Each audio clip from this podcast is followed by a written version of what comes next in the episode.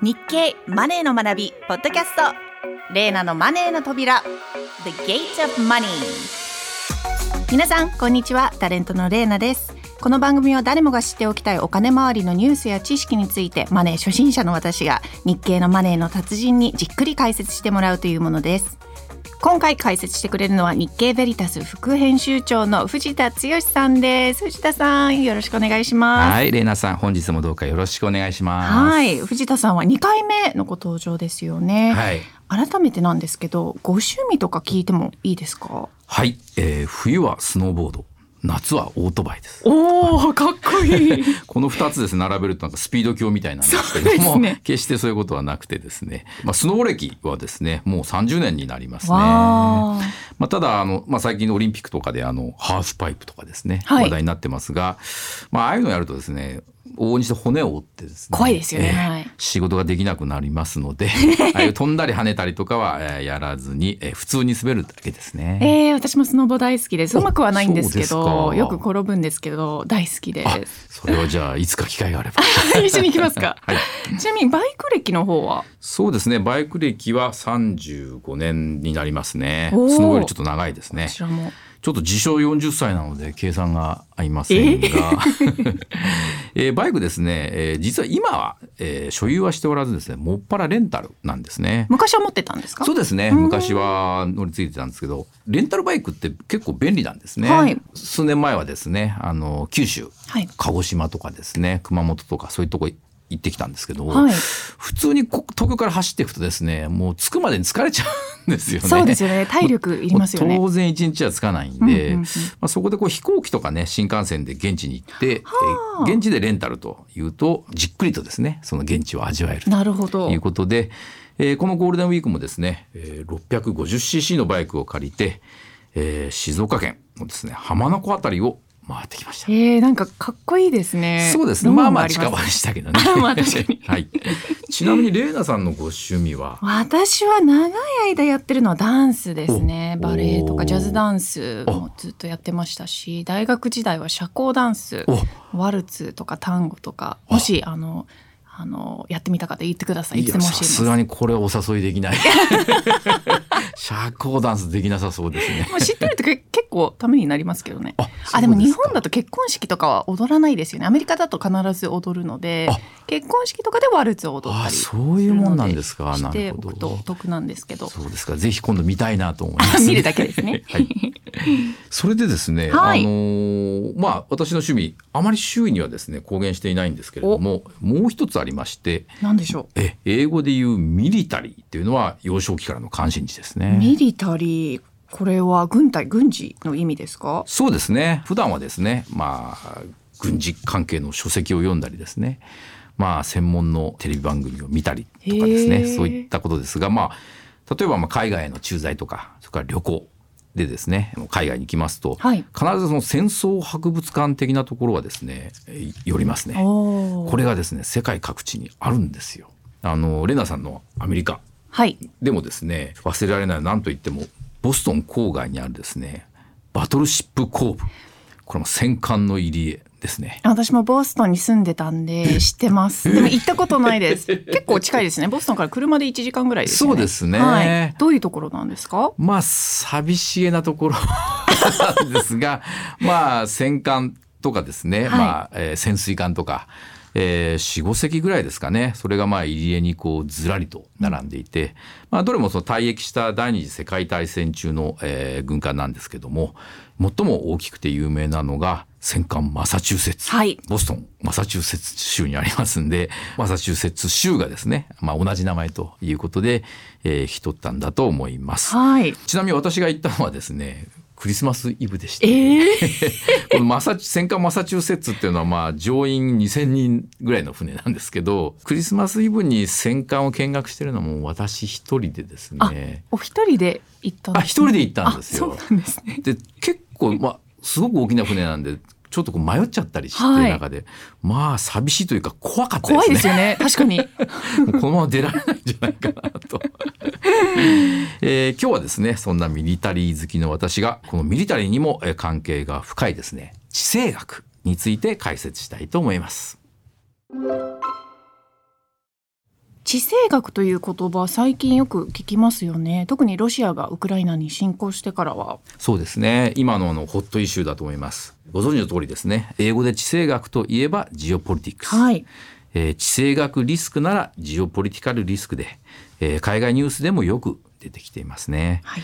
まあ、あの地政学ですね。19世紀末から20世紀初頭に登場した、まあ、比較的ですね。その哲学とかに比べると新しい学問で国家のですね対外戦略を地理的条件から分析します。はいまあ、その代表的な論者としてはですね、えーイギリスの地理学者のマッキンダー氏、それからアメリカの海軍士官のマハン氏が有名です。まあ、この2人の肩書きから分かるようにですね地理とミリタリーを合体させたような学問と言えます。なるほど地政学はどの国にとっても重要な学問だと思うんですがなぜウクライナ侵攻以降特に注目されるようになったんですか？はい、あの地政学ではですねこう大陸の中心部にある国家をランドパワーと言いまして、はいロシアはこれにあたります。まあ、あくまで大陸の中心部なんで海が遠いんですね。はいえーロシアの場合ですね北部はまあ北極海に面しているんですが、まあ、冬は凍ってしまって港は使い物にならなくなります。そこで重要になるのがロシアから見て南西部にある黒海はいで、えー黒海は冬でも通常は凍らないんですね。でこの黒海とロシアの間にあるのがウクライナで、えー地政学では戦略的に重要な場所チョークポイントにあたります。チョークポイント覚えておいた方がいい重要な単語ですねはい、ロシアにとってですねえードイツなどのヨーロッパ諸国は、まあ、いわば仮想敵はいですが、えーウクライナはその間にある干渉地帯でもあります。まあ、そのウクライナがですねこのヨーロッパに経済的にも政治的にもですね接近するのを、まあ、ロシアがためらいもなくですね武力を使って妨げようとしているというのが今回の紛争の構図です。なるほど。つまりチョークポイントでは紛争が起こりやすいんですね。他にもどんな場所がチョークポイントなんですか？はい、ランドパワーと異なりですね。こう海に囲まれた国っていうのは、まあ、シーパワーはい。というんですが、まあ、日本それからイギリスはこれに当たります。はい。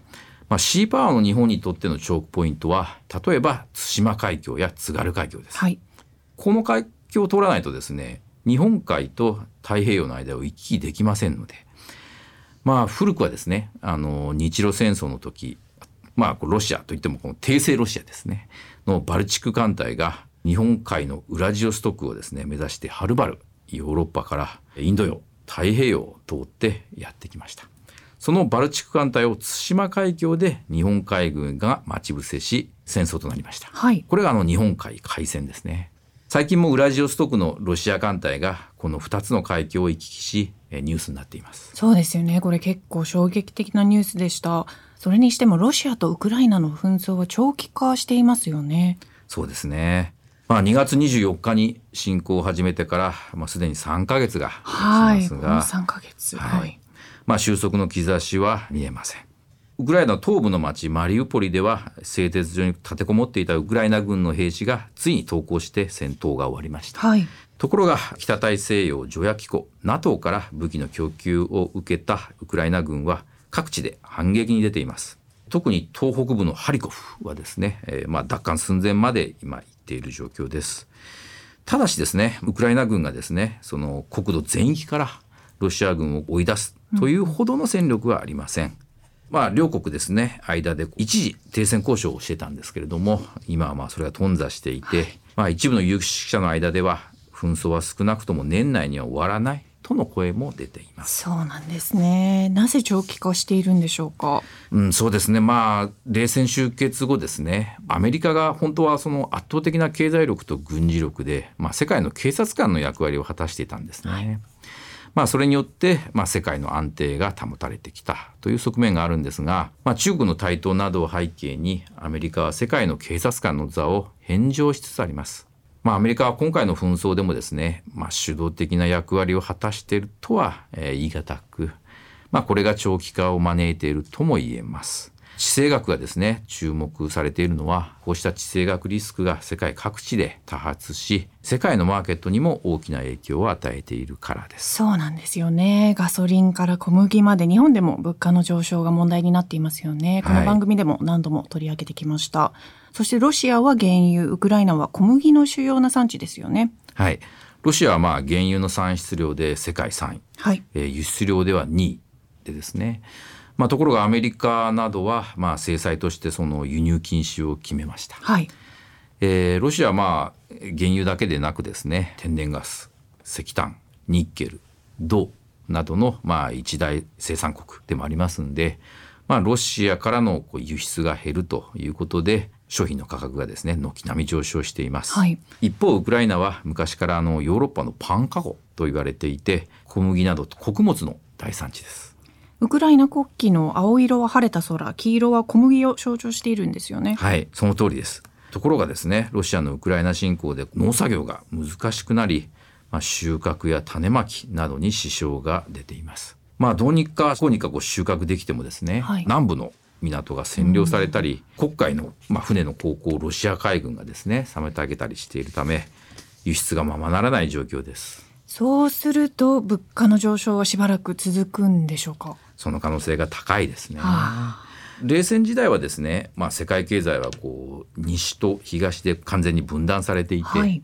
もちろん日本は西側。今の、えーロシアとウクライナは東側と、まあ、こう分かれていたんですが東西の壁が冷戦終結で崩壊してですね、まあ、30年余りが経ってですねもうロシアやウクライナっていうのはこう資源や食料のサプライヤーとしてですね、欠かせない存在になってるんですね。これはまあ日本など西側諸国にとってその2カ国がですねこのまあサプライヤーから抜け落ちてしまうという影響は非常に大きいと言わざるを得ません。この結果世界の株価も不安定になっていますよねそうですね。あのロシアとウクライナの紛争が、まあ、第三次世界大戦に発展しまうようなリスクが意識されて、はい。一時株価は急落しました。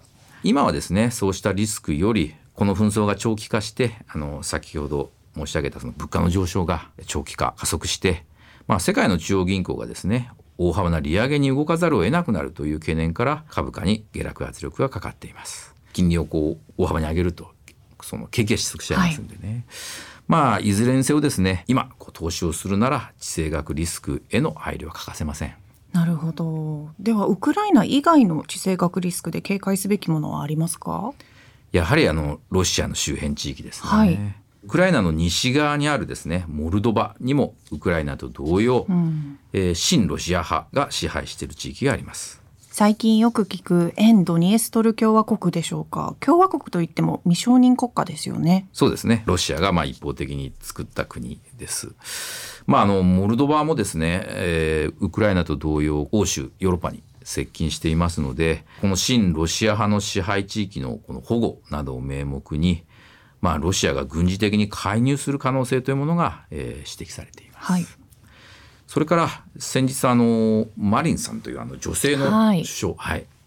訪日しましたあのフィンランドですね。これまで隣のですねロシアに配慮して、まあ、中立の立場をですね、まあ、軍事的には取ってきたんですが、えーウクライナ侵攻を受けて方針を転換しスウェーデンとともに、えー NATO 北大西洋条約機構への加盟を申請しました。はい。まあ、ちなみにあのフィンランドとロシアの国境は1300キロ。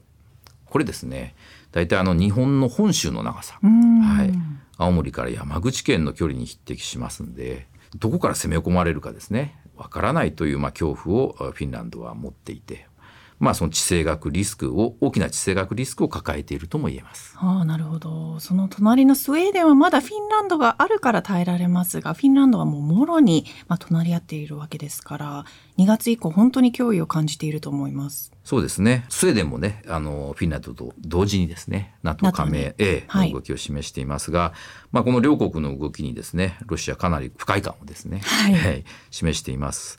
まあ、ウクライナ紛争が、まあ、先ほど申し上げた通りその長期化してますんで、まあ、まさかこうその間にですねフィンランドなどにこう軍事介入するとは考えにくいんですがフィンランドそれからまあスウェーデンえー一刻も早くですね、えー NATO の集団防衛体制に入るため加盟を急いでるんですね。ちなみに先ほどは対馬海峡のお話が出ましたが日本が位置するアジアで他に地政学リスクはあるんでしょうか？はい、やはりあの中国と台湾の間の、えー台湾海峡ですね、はい台湾は日本や韓国中国に原油などを運ぶシーレーンに位置していて、えー地政学上も重要な場所です。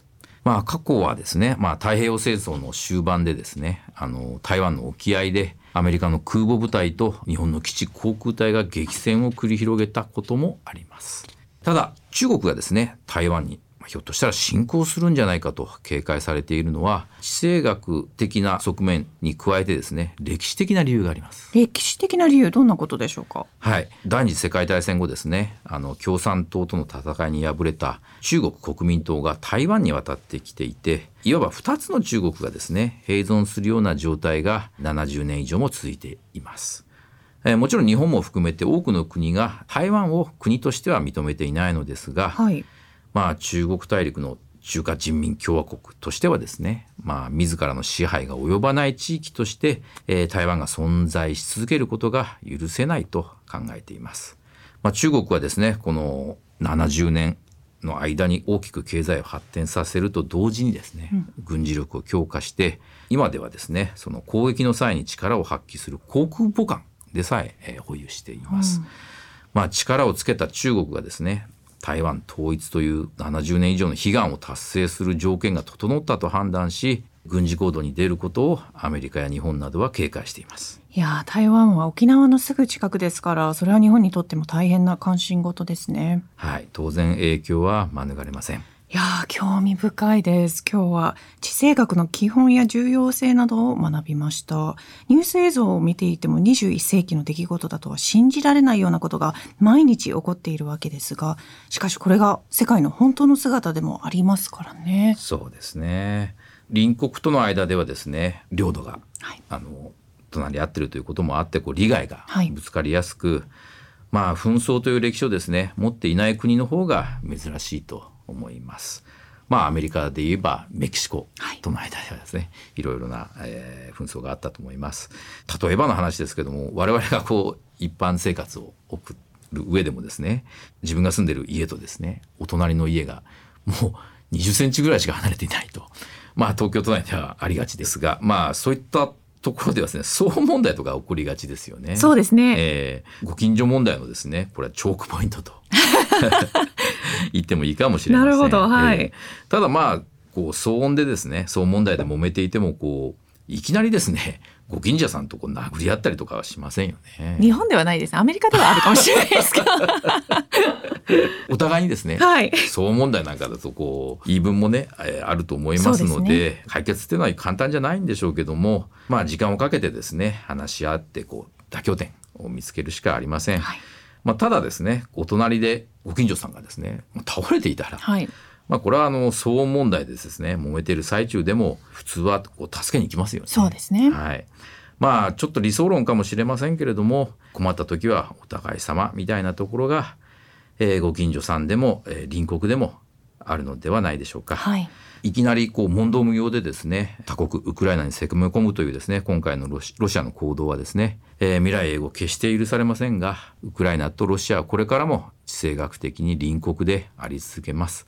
一刻も早く戦火が止むことを祈っています。本当にそうですね。これからも地政学というキーワードを手がかりに日々起こっている出来事をしっかり見ていきたいと思います。続いてのコーナーはレーナの American Money Life このコーナーでは私のアメリカ在住経験をもとに日米のカルチャーやライフスタイルの違いを毎回一つ取り上げて紹介していきます。今回のテーマは日米バカンス事情です。い。やいいですね。いいワードバカンス。どうですか？ね、藤田さん。まああのこう中国などね一部を除いてこう新型コロナウイルスの感染がこう収束に向かって、はい、まあ各国まあ、日本もアメリカもこう入国時の規制をこう緩和し始めてますよね。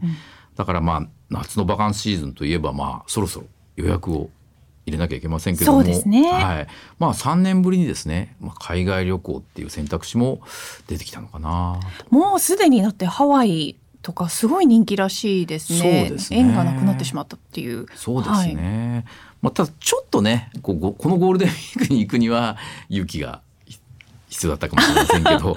まあ夏だったらねこうちょっとこう特に気にしなくても。もうちょっとはい海外に行けるんじゃないかなというようなこう気がするんですが。